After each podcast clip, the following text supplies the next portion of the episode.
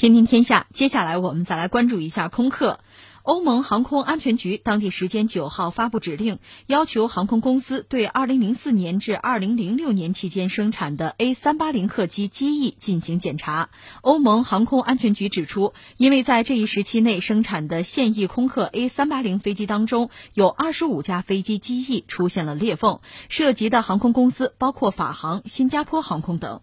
空客公司在一份声明当中也证实，确实是在早期生产的 A380 飞机的机翼外梁上发现了小裂痕。不过，公司称 A380 飞机的适航性并没有受到影响，而且已经制定出检查和维修的方案。哎呀，这个新闻让人听了之后就有当头一棒的感觉。波音不靠谱，怎么空客也出这个问题？好在三八零这个飞机，空客三八零这个飞机生产的不太多，嗯，还好吧？否则的话。那这要面临和这个波音七三七 MAX 一样的命运的话，那可真要了命了。嗯，呃，咱们不说别的，就是全球范围内很多航线呢，那没飞机了。嗯，你再出去坐飞机出去很难了，会出现这么一个局面。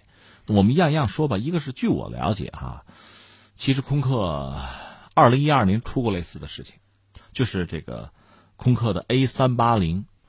就是发现这种细小的裂缝，应该也是机翼上哈。嗯，当时就是检修，连检查带修理哈，一架飞机得花上一百万欧元，欧元啊，整个下来已经掏了上亿欧元了。嗯，这是二零一二年的事情。那这次又出这个事情，恐怕就像我经常说的，你你飞机撞那个美国双子塔，撞一个塔呢，可能是交通事故、意外、偶然；再撞一个，你给我解释一下，这恐怕就有事儿了。所以这次是不是像？像空客这么轻描淡写，我只能打一个问号。只能说好在这个飞机卖出去的不多，如果卖出去多了，麻烦就会非常大啊。呃，那这个飞机 A 三八零呢，目前在全球范围内作为一个客机、旅客机，应该是最大的了。呃，它对标的是谁呢？就是波音七四七。大家记得波音七四七，很多国家的元首拿它做这个专机，有一个所谓额头，嗯，那个脑门呢特别大。它里边是几层的那样的啊，呃，波音七四七造出来之后，作为空客，它作为波音很重要的竞争对手呢，就要搞一款类似的，搞大飞机。大飞机有大飞机的好处，一个是它技术集成度比较高，要卖的话它值钱呢，含金量高啊。另外呢，大飞机装的人多，如果在航空业就是比较兴盛的时候吧，那这一飞机人呢挣的也多嘛，还是挺合适的。而且对，它是这个可以跑洲际，就是在这个大的航空枢纽之间进行大量的人员运输。这比较合算，嗯，那你小飞机如果人多的话，那就是蚂蚁搬家了，那倒起来太麻烦，而且小飞机航程之类的舒适度都会有限。那波音七四七早期的是它那块有钢琴呐，那豪华舱里边钢琴都布置了，很宽敞，客厅似的，很豪华，那爽嘛，对吧？所以欧洲人就搞了一个 A 三八零，但是呢，但是搞晚了。就是波音七四七一度卖的也不错，但是到后期呢，因为全球航空市场发生变化啊，航线有变化，就等于说沦落了。最后呢，从旅客机成了什么货机？因为做货机，它客舱改成货舱，毕竟宽大嘛，就运货了。嗯。而这个 A 三八零搞出来之后呢，就是从卖来讲也不是特别成功，卖不动，太大太贵嘛。那也没办法，要不就停了吧。你生产线只要开着。它总是要花钱维护的，你又没有飞机，就是产量又不够，那么勉强维持太麻烦，要不就关了吧。结果没想到最后出来一个金主阿联酋，二百亿美元拍下去买了一批，就是这个空客 A 三八零，所以到二零二一年差不多就这批活干完吧，最后干完，嗯，呃，生产线就关了，因为总而言之买这个飞机的少。那现在你说怎么着？翅膀还有裂缝，嗯。就翅膀裂缝也不太详细，它是里边的那个大梁出了问题，还只是外边的蒙皮，外边蒙皮还好说。对，如果大梁碳伤，就 X 碳伤发现有裂缝的话，那这飞机你还敢飞啊？那就挺危险的，这个很危险的。嗯，那说到说到波音呢，确实是百年老店。空客呢，是一九七零年底，当时有四个国家，最开始就是德国和法国，后来英国、西班牙加入，搞出来的这么一个。一个一个企业吧，说企业有点滑稽，因为一开始是各国政府，欧洲几国的政府认识到要和美国人抗衡的话，我们得得联手，我们自己拼不过他。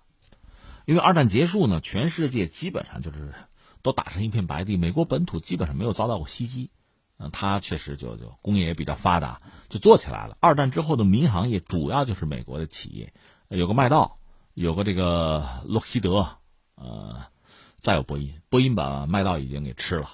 洛克希德马丁现在也还在啊，就是他们等于垄断了全球的民航业，造客机都是他们。苏联人家自成体系，人家用自己的，全世界其他国家除了苏联的朋友以外，特别西方国家也不会买它的，就这么一个状况。那欧洲想搞自己的，在一九七零年底搞出来，搞出来搞什么？你搞哪一型，就得看看波音吧，在哪一型上有空档。嗯。人家占着市场呢，你就别想别想了。就是后来发现，就是在座位数量上有一个二百来人，可能是，二百多座哈。这个波音没做，没做我做吧。就是空客的 A 三百做了一款，一开始卖的也不行。做这个航空啊，就做民航啊，大家记住吧，一个是你就准备投钱吧，无底洞。嗯，你没钱别玩，有钱持续往里投，这是一个事儿。另外呢，还有一个熬字诀，你得熬着。你这飞机别以为你刚做出来马上就有人买，全市场就就轰动就认，未必。嗯，还得有一个接受的过程。你因为你新飞机你靠不靠谱，摔不摔下来？对，呃，我不用，你们先用，我看看你们是小白鼠，你们用了没问题，我再用，是这个样子的。所以得熬。但是呢，就是波音的这个 A 三百赶上了一波好时光，就是全球航空业毕竟发达，发达之后呢，你比如波音小一点的波音七三七那个飞机小。对吧？那大一点又太大，正好那二百座吧，可能就是市场认同，觉得还行。嗯，就是找到了一个比较好的结合点，就是你耗油啊、航程啊，就是运营的费用啊、带的人呢，整个哎还行，结果就卖动了。卖动了之后就一发不可收。另外好在毕竟欧洲国家嘛，这四家最后搞起来的，你们自己总得买吧？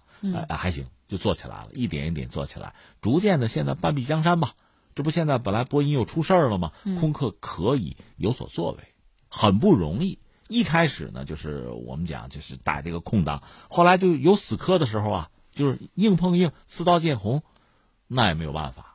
比如说现在波音出事儿的这个七三七 MAX 系列，为什么出事儿？设计太着急。为什么着急呢？就是要对标，要应对欧洲推出来的，就空客推出来的 A 三二零人家在竞争，对，推出来了，你出手太慢，人家把市场就占了。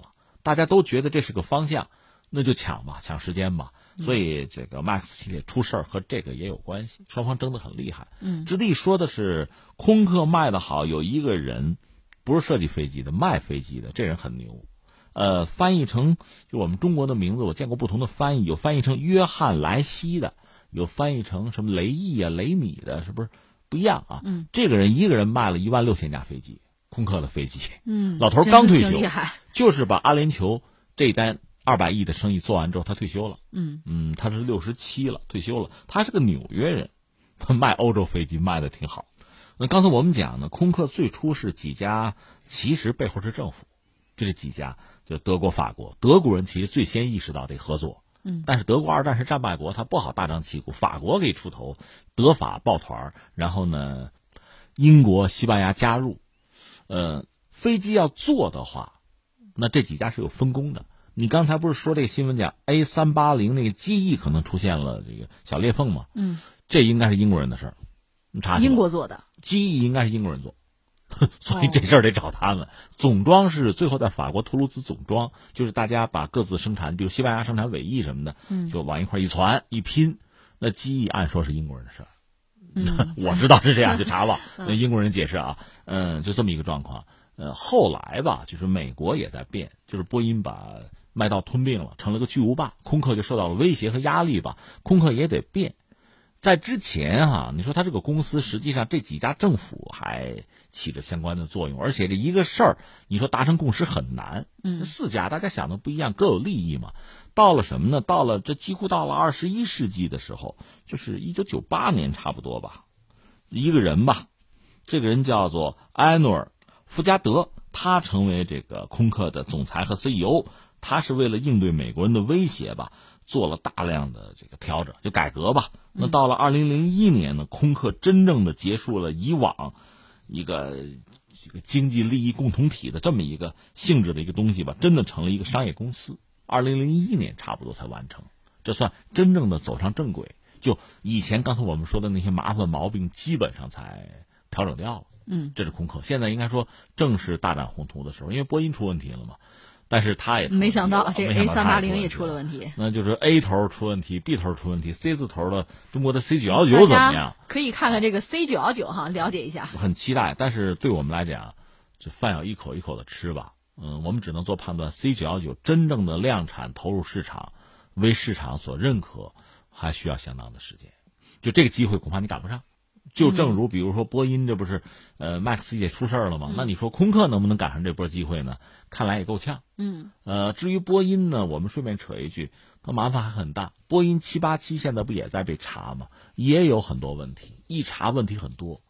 我看一个资料也很感慨，波音就是老一伐的工程师，有很多人是有理想、负责任的。嗯。你还要敬佩人家。说有一个人叫什么呢？叫做约翰伍兹，他曾经在波音的这个北查尔斯顿工厂。他在那儿呢，是工程师啊。他负责编那个维修手册。大家知道，企业里边这种手册，这是很关键的东西，一条一条的规则嘛，你按这个办嘛。他呢，编的很认真很细，但是管理层要求他，你降低标准，不要那么长时间，不要花那么多钱，成本低一点往下压。他是找人事部门投诉去了，说这不行啊，说这飞机是装人的，摔下来要死人的，负责任啊。结果呢，把他开了。把他解雇了，嗯，就出现这么一个局面。然后他呢找美国的 FAA 去投诉，就去举报，我在波音公司工作，我在那个就是北查尔斯顿工厂，我在那儿发现了这个问题，然后啪啪啪列了七条隐患，最后 FAA 只回应了一条。你说什么？你说官僚主义害死人，还是金钱至上？你别管说什么，我刚才讲的这个美国工程师的故事就就可以给我们一个答案了，对吧？另外，这两天不还出事吗？美国一个什么事儿呢？美啊，美国达美航空的一架三十二年机龄的麦道 MD 八八，飞着飞着，它那个发动机喷气发动机前面它有一个就整流锥吧，可能掉了，掉了就进了进气道了，那飞机发动机就冒火了，但是安全降落了，这是不幸中的万幸吧？这是三十多年前的，等于说麦道的，麦道现在不是被波音给吞了吗？嗯，那麦道的飞机波音得负责呀，也算是波音的事儿啊。对吧？还出了这么一档子事情，所以现在国际航空业出现一个青黄不接的状况吧，这个确实也让人很感慨了。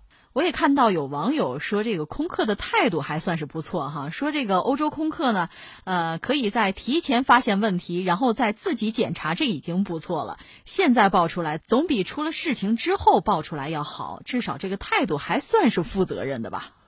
呃，我只能说呵呵了。我不知道这位朋友知不知道，二零一二年他出过事儿了，嗯，这属于再犯啊，二进宫啊，这是一个。第二个呢，前车之鉴呢，嗯，波音，你看看现在灰头土脸，前面有波音，咱还没给你算计索赔的事儿呢。对，一个是飞机摔下来死了人，这是一个索赔的问题。另外，全球那么多的国家，包括我们自己，都买了你的飞机了，我们不敢用啊，嗯，这钱。这钱怎么算啊？压到你手里了，你要不要赔啊？对，另外真的出了事儿，损失是很大。我航空公司因为买了你的飞机，你的飞机我不敢用，那我运营上的这个麻烦，我也得拆东墙补西墙啊。对，那我这航线怎么走啊？我这个损失你要不要赔啊？嗯，这全球还没跟他算完账呢，对吧？这这算完账，不定是多大的一个窟窿呢。嗯，那空客呢？我倒觉得真的，你就老老实实的，比什么都强。对，你要也到了波音那个地步吧，那你也算完啊。对。